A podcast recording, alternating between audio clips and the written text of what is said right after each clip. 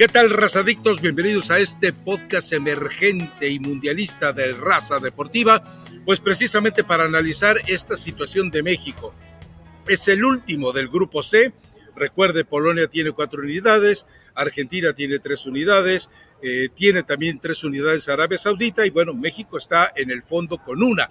Dice el Tata Martino que está en condiciones de hacerle 3, 3, 3, 3 goles a Arabia, es decir, ganar, gustar y golear, lo que no ha hecho en muchísimo tiempo, para eh, clasificar a la siguiente ronda. Recuérdese que en dos partidos tiene cinco disparos a gol y cero anotaciones. Así que, bueno, no cabe duda que hay mucho optimismo por parte del Tata, pero Elizabeth Patiño, hay que reconocer algo, hasta el minuto 60-62 era una obra de arte lo de Gerardo Martino. Después algo pasó porque él no supo hacer los cambios a tiempo, se equivoca tal vez cuando sale Andrés Guardado por un problema de lesión, era inminente que entrara Edson Álvarez, si tenía pensada la entrada del Guti, bueno, era más adelante cuando ya Héctor Herrera, que ya echaba los bofes de tanto alcohol que le entra y tantas parrandas que lleva, en lugar de a final de cuentas dedicarse a jugar al fútbol. Pero bueno, pues cuéntame cómo lo viste tú. Para mí eh, era una obra de arte perfecta. Claro, eh, jugando con un fútbol que no es lo que, lo que le debe agradar al universo, pero que le agradó a la afición, que dio una gran cita entre más de 80 mil aficionados en el estadio Lusail, aunque siempre fueron dominados por los argentinos en todos sentidos, en posesión de tribuna y en gritos. Sí hubo yo creo que hay lo bueno, lo triste, eh, lo patético. Lo bueno, Rafa, que no vas a tener que aventarte otro chilpayate, esa es una, y que Messi eh, sigue en la Copa del Mundo para los que disfrutan del fútbol. No te vayas, no te nos vayas a ahogar con el café. Eh, lo malo, pues obviamente que México termina perdiendo el partido y que está así ya tambaleándose con un pie salido de un precipicio donde no hay fondo para no avanzar de la fase de grupos. Y lo patético son nuestros colegas poniéndole casa al Tata en el primer tiempo. ¡Nombres! ¡Nombres! En el segundo, sin reconocer que te ganó una selección que en colectivo y en calidad individual, evidentemente, es mejor que tú.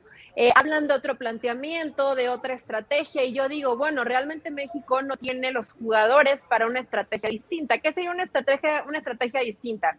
Tratar de ser tal vez un poco más ofensivo, el que puedas dejar mano a mano, tal vez por fuera, para tener más profundidad y que se sumara tanto Kevin como Gallardo. No lo pudieron hacer, ¿por qué? Porque tiene mucha más calidad Argentina y sabías que si le dabas metros te iba a matar. Después hay errores puntuales, después cuestionaremos a lo mejor a ciertos jugadores. Yo simplemente diría por qué no entró Edson Álvarez, si era evidente que Héctor Herrera, con un esfuerzo importante en el primer tiempo, ya no le alcanzaban las piernas para el segundo. Lo de guardado, yo tenía pensado que aguantaba por lo menos 45 minutos. No fue así, pero después de eso, Rafa, ¿qué más se le puede cuestionar a Gerardo Martino? Creo que México compite hasta donde le alcanza con los jugadores que tiene. Punto. Sí, pero entendamos también que en el caso de Edson Álvarez, es decir, en la conferencia de prensa alguien le preguntó sobre el tema de Edson y no quiso, lo vio, se lo saltó, se le repreguntó el reportero y fingió demencia. O sea, entendemos que Edson Álvarez es un tipo que no acepta que simplemente le digan te vas a la banca. O sea, Edson es un tipo que reacciona y es un tipo que además tiene el derecho de estar como titular. Ahora, si el primer cambio que tú haces por necesidad, por la lesión de guardado, lo que, lo que sea, pero no lo eliges a él, ya da también para especular, si él se niega a hablar en la conferencia de prensa del tema, da para especular de que algo no está correcto dentro de la selección. Pero bueno, coincidimos en eso, 60 minutos bien hechos por México.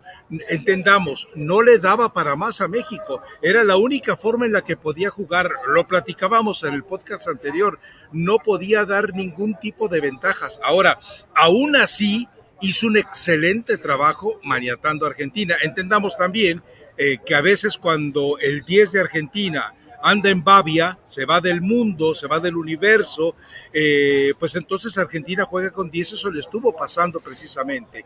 En el segundo tiempo empieza a engancharse, marca el gol y obviamente también ahí cae en el error Martino de desajustar, es decir, mete a un Raúl Jiménez que no está, evidentemente, y empieza a hacer una serie de cambios. Él asegura, y tú seguramente lo viste, que Alexis Vega ya no podía más y que el Chucky Lozano es él quien pide su cambio. O sea, supongo que también el Chucky entendió que ya no estaba eh, para, para, rendir más de lo esperado. Yo creo que Héctor Herrera debió haber hecho lo mismo, como tú comentas. Pero bueno, eh, vamos, es un golpe de realidad. No le alcanza para más a México cuando tú comparas lo que tenía en la banca, lo que metió de la banca con lo que tenía Scaloni. Bueno, pues simplemente hay una diferencia eh, desproporcionada. Entre el ataque de Argentina y el ataque de México debe haber 100 goles de diferencia en lo que están produciendo en las ligas. Entonces, ¿con qué compites cuando tienes un equipo que te hace más de 120 goles en Europa, en las ligas europeas, contra lo que miserablemente de repente te logra generar eh, la delantera de México dentro de la tristona Liga MX, ¿no? Sí, y mira, fue un partido de mucho sacrificio. Yo creo que no hay un jugador, Rafa, más allá que a lo mejor reconocieran un poco el cansancio eh, que le pueda reclamar es que dejó de hacer. Eh, realmente yo creo que todos intentaron hacer lo máximo que les da su capacidad, unos con más capacidad, otros de ellos con menos capacidad. Después lo del Guti me quedé pensando y dije, ok, a lo mejor él no vio mal a Héctor Herrera físicamente y Guti, pues te ayudaba a asociarse. Hay alguien que conoce muy bien, que era Irving Lozano, ¿no? Y necesitabas liberarlos un poco, porque al bajar tanto a tratar de recuperar, después correr 60, 70 metros era, era suicidio, Rafa. No sé, no sé cómo se veía en el, en el estadio, pero al menos en, en, la televisión eran demasiados metros y simplemente te dedicabas a tratar de correr demasiado y después encontrarte con dos defensas de Argentina, te quitaban el balón y a reorganizarse otra vez. Creo que fue un trabajo complicado para México y que después tendremos que cuestionar algunas cosas de Martino, hablamos de los cambios que hizo, tal vez algunas de las situaciones que hay que cuestionar y lo otro sería los que no estuvieron en esa lista final, ¿no? Que no estás, eh, que no pudieron ser tomados en cuenta, como Santi Jiménez, como Diego Laines, que hoy hubieran sido revulsivos eh, interesantes, el mismo Javier Hernández. Y de pronto yo no sé, y a lo mejor esto tú lo conoces más porque estás en Qatar, ¿por qué no está jugando Funes Mori? Hoy podría haber sido una alternativa, ¿no? Y no lo ha considerado Martino. No, yo creo que lo de Funes Mori lo veíamos venir, ¿no, Eli? Así como Raúl Jiménez no estaba en condiciones de jugar, recuerda que Funes Mori solo tuvo unos minutos con Monterrey ya en liguilla y tampoco estaba en plenitud ni física ni futbolística. Es decir, a final de cuentas, e, ese es otro escenario. Los caprichos de selección de jugadores alcanzaron al Tata Martino. Recuerda que en aquella gira en la que tuvo partidos con Japón, bueno, también llevó a jugadores lesionados. Henry Martín estaba lesionado, estaba lesionado también Funes Mori y los llevó a esa gira en lugar de recurrir por aquel entonces a Ormeño, que todavía no jugaba con Perú, y al mismo Santi Jiménez. Es decir, también hay que responsabilizar al Tata de ese tipo de situaciones. Pero hoy en la conferencia de prensa mandó un mensaje muy claro, que ya lo habíamos platicado y que ya todo el mundo lo sabíamos. Él está hasta el gorro de estar en esa posición. Yo no dudo que vaya a hacer el esfuerzo, como dice él, de meterle tres goles a Arabia Saudita y dice que ojalá que eh, haya un ganador y por muchos goles entre Argentina y Polonia. Ahí me parece que Argentina y Polonia entienden perfectamente lo que se les viene encima y van a tratar de especular también con ese tema. Pero bueno, sobre todo eh, Polonia, que en este momento tiene el mando con cuatro puntos. Pero sí... Eh, nos queda claro que así como fue perfecto su planteamiento, también hubo otras equivocaciones, hay misterios, no sabemos eh, qué va a pasar con el caso de Edson, y yo no sé si después de este golpe anímico y ver cuesta arriba lo que se viene, estos jugadores estén en condiciones en unos pocos días de salir a hacer el milagro ante Arabia, porque ojo, eh, Guardado ya no puedes contar con él. Héctor Herrera, después de dos esfuerzos como los que ha tenido, no sé si te pueda desarrollar un tercero. Si el Chucky Lozano pidió el cambio, no sabemos en qué condiciones esté para el partido que se viene. Es decir, eh, el trabajo en general del Tata Martino eh, lo podemos eh, enmarcar como bueno por 60 minutos, pero tenemos que castigarlo también por todos los errores colaterales, los errores previos de selección y los errores que posteriormente se le vienen encima por las decisiones que ya tomó. Sí, es cierto. Realmente, Rafa, y hoy, creo que lo de hoy tendría que ser lo que menos se castigue, porque inclusive en el presupuesto hablábamos de una goleada de Argentina contra México, ¿no? Y no fue así. Tampoco ha sido las actuaciones más brillantes de Argentina hasta el momento en la Copa del Mundo, eso también lo entendemos, pero este resultado en el presupuesto creo que no estaba tan alejado de lo que tenía México desde antes de viajar a Qatar. Después empataste eh, con Polonia. Ahora hay que ver cómo lo resuelves contra Arabia, una realidad del último año y medio donde generabas poco, donde defendías mal y creo que has defendido mucho mejor de lo que defendiste durante la eliminatoria. Eso sí se mejoró, pero que de medio campo para adelante hay muy pocas ideas. Esto por supuesto que es responsabilidad del entrenador, pero no es porque hoy perdiste contra Argentina, es algo que se viene arrastrando del proceso. Hoy no tenías alternativas en la banca, pero fue por decisiones del entrenador y una que otra manita de la Federación Mexicana de Fútbol por no estar ahí Javier Hernández, hoy tendrías alternativas mucho más interesantes que llevar a dos jugadores, en el caso de Raúl y Funes Mori, que no pueden jugar, no pueden jugar porque vienen de lesiones muy largas y tienen muy pocos minutos. Entonces, desperdiciaste dos lugares de futbolistas con dos que estaban en buen momento y que a lo mejor te pudieran haber ayudado un poco más. Y yo de todas maneras, a pesar de esto, pienso, Rafa, que la realidad no sería tan distinta. Más o menos el, el presupuesto de México sería igual, pero tendrías mejores alternativas desde la banca o para ser titulares, ¿no? Sí, también entendamos algo, es decir, a final de cuentas con este equipo mexicano, eh, alguien le tiene que cuestionar al Tata Martino alguna toma de decisiones. Es decir, a Funes Mori lo llevaste de paseo para complacerle con el capricho de que estuviera en una Copa del Mundo. Lo de Raúl Jiménez, si hasta la misma gente de Wolverhampton te decía no está en condiciones de jugar antes de mediados de diciembre, ¿por qué lo hiciste? Con toda esa serie de situaciones, el problema es que no hay quien. Es decir, John de Luisa nos ha demostrado que es un tipo apocado y pusilánime. Eso nos queda muy claro. Es un tipo que nunca ha tenido la autoridad, porque también entendamos que John de Luisa sabe de negocios y sabe de diplomacia y sabe de cabildeo y sabe de abrir puertas y sabe de al dar de queda bien con la gente de FIFA, pero de fútbol el tipo no tiene ni maldita idea. Entonces, cuando vemos ese tipo de personas a las que ha manipulado Martino de una manera realmente abominable, pues entonces vemos este tipo de situaciones que además, insisto, no hay quien le plante cara, no hay quien le reclame. Entonces, esto ya se, esto ya está hecho pedazos. Por eso espero que ahora me des la razón cuando te decía hace meses, hey, entrégale todo, todo a Guillermo Almada. Bueno, Rafa, pero lo de Almada ya, ya, o sea, ya, eso ya fue, ya no llegó Almada, ya no estuvo con la selección. Pero te lo dije, te lo dije, te lo, canté, te lo advertí. Ya no, tiene sentido decirlo en este momento. Ahí está tu tatacleta. Bueno, la bicicleta del Tata. ¿Cuántos exjugadores del Pachuca estaban ahí? Esos que también dirigió Almada y, a pesar de ello, Rafa, pues no alcanza, no alcanza, porque hay mayor calidad en la selección que está enfrente. Y decían, es que México jugó con miedo. México no jugó con miedo, me parece que jugó con mucha garra, con entrega, con mucho sacrificio, con personalidad, pero hasta donde las piernas les dieron, ¿no? Lamentablemente es así. Después la calidad individual no alcanza para resolver partidos como sí lo tiene Argentina. Pero bueno, Gerardo Martino pues tiene aquí el miércoles para intentar buscar que México tenga mayores alternativas de medio campo para adelante para hacer seguir siendo un equipo prepárate la bolsa. Arabia no va a ser un rival para nada sencillo.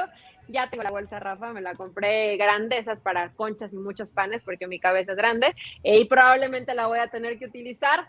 Y veremos no qué es lo que sucede con con México que no solamente necesita ganarle a Arabia sino por una cantidad importante de goles. En fin Hoy ya totalmente el pronóstico, el pronóstico se ve cuesta arriba de lo que pueda lograr la selección mexicana. Y Martino, como dices, está hasta harto, está harto, está harto de la selección mexicana. Ya cumple el, miércoles y se va, ¿no?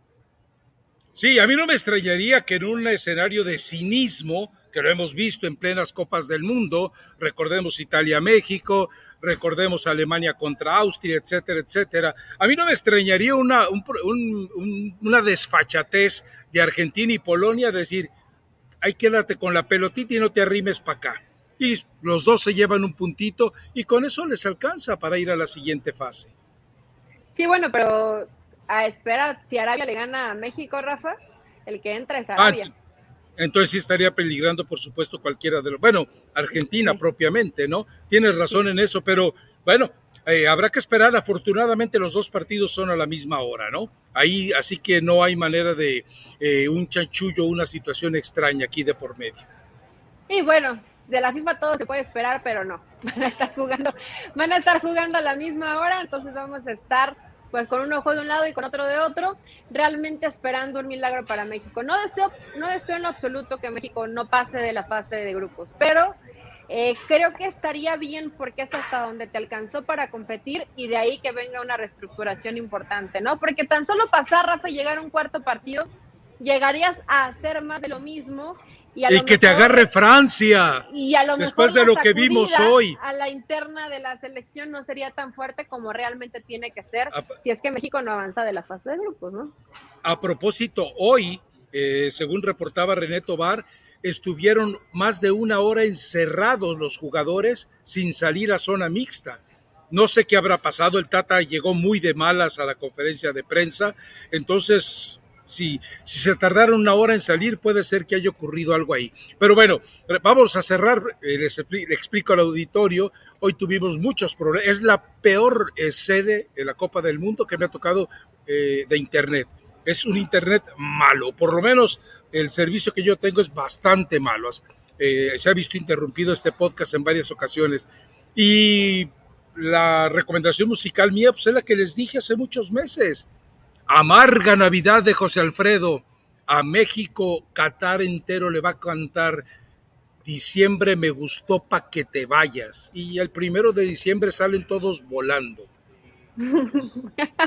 Yo la de Ángeles Azules y la hice llorar y la hice sufrir y la hice recordar y eso pasó hoy en el México contra Argentina, ¿no? Sufrimos, nos entristecimos y recordamos aquellos momentos y episodios con Argentina donde necesitas de una genialidad como la de Messi o como la de Enzo para poder resolver un partido donde el segundo tiempo fue mucho mejor Argentina que México, Eso también es cierto. Bueno, tenemos que cortar ya el podcast porque me quedé con algo por platicarte. Es, ¿Qué pasó? algo rápido. es antiperiodístico, es antiperiodística, antiética la veneración que escuchas de los enviados especiales de Argentina hacia Messi. Tenemos a Messi, tenemos al mejor. Dios mío, o sea, mm, eh, tu oficio no te permite un apasionamiento tan obsesivo a un tipo que debías haber desmitificado por los fracasos anteriores, por el ridículo que hace en el minuto 90 en la Copa América cuando le tiemblan las piernas para eh, dejar en claro el marcador no entiendo, no entiendo. No sé, a lo mejor, a, lo mejor como en México no ha habido uno de esos, pero yo. Pues es justo donde iba Rafa. Creo que eso puede ser un comentario hasta que sonemos ardillas, porque en México como no tenemos una estrella de tal magnitud, no sabemos hasta qué grado se puede llegar a venerar, ¿no? Pero, Argentina con, Messi. Pero a ver, a ver, a ver, a ver. Eh, a mí nunca me vas a, escuchar que diga, es que nosotros los mexicanos que tenemos tantos premios Nobel y tantos Oscar, no, no, es que nosotros los mexicanos que inventamos la tela color, no, no, no, desmitifica a esas personas, y más a un futbolista, más a un futbolista. y más a un pecho frío que te está debiendo tanto. Ya me voy, adiós. Chao, pecho frío, ve nada más cómo nos vacunó. Chao. Chao.